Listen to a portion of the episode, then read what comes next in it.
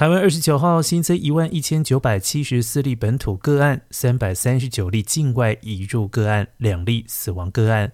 不仅连续两天单日破万例，也是疫情爆发两年以来台湾总病例数累计超过十万例。五一连假三十号起一连三天，指挥中心指挥官陈时中表示，除非整体疫情发展过度激烈，目前没有升级打算。